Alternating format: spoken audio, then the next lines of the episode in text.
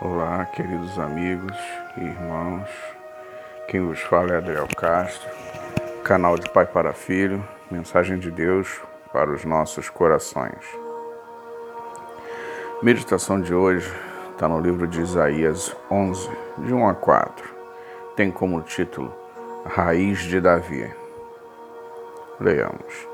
Porque brotará um rebento do tronco de Jessé, e de suas raízes o renovo frutificará e repousará sobre ele o Espírito do Senhor, e o Espírito de sabedoria e de inteligência, o Espírito de conselho e de fortaleza, o Espírito de conhecimento e do temor do Senhor.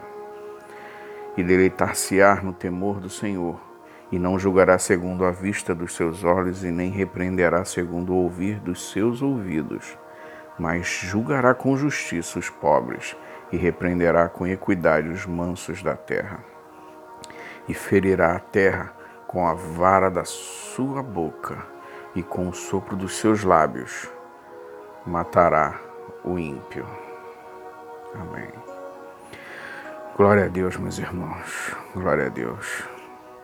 Deus abençoe a leitura da sua palavra.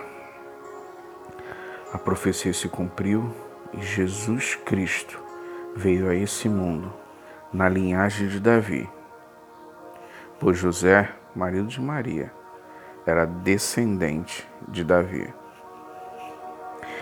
Deus mostrando seu grande amor para conosco e que Sua palavra não falha. A graça de Deus revelada em Cristo Jesus, nosso Senhor. Você entende o que é graça?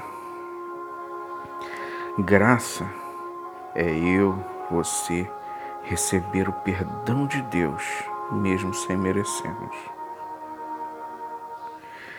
Deus, quando Jesus estava no Getsemane orando, sentindo a agonia, a angústia da morte, pois estava levando ali todos os pecados do mundo e orando e pedindo a Deus para, se fosse da vontade, que Deus o livrasse Deus diz não à oração de Jesus e entrega o seu único filho como sacrifício por todos nós.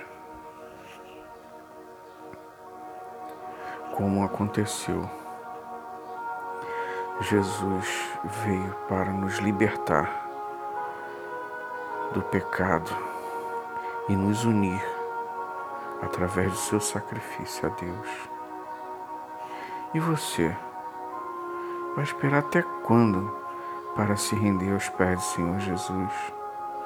Até quando? Até quando? E você é daqueles que acha que vai ter tempo para pedir perdão, vai curtir a vida doidado e quando achar que está perto de morrer, ah, perdão, você acha que funciona assim? É mais uma enganação que o diabo fez no teu coração. Só uma pergunta. Não sei se já aconteceu com você ou com alguém perto de você, já deve ter acontecido.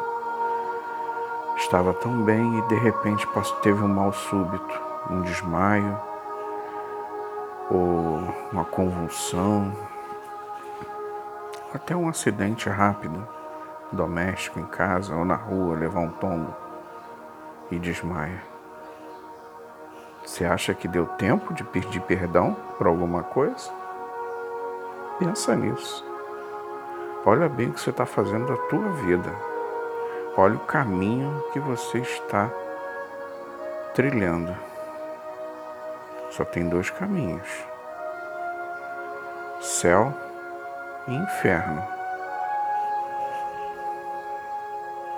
Tem um louvor que sua letra diz assim: Acima das estrelas há uma luz maior. Estrelas chamam de esperança a luz de Deus, seu Criador. E por mais que contem todas elas, incontáveis seus sinais, pois deu nome a cada uma delas, e hoje rege os seus corais.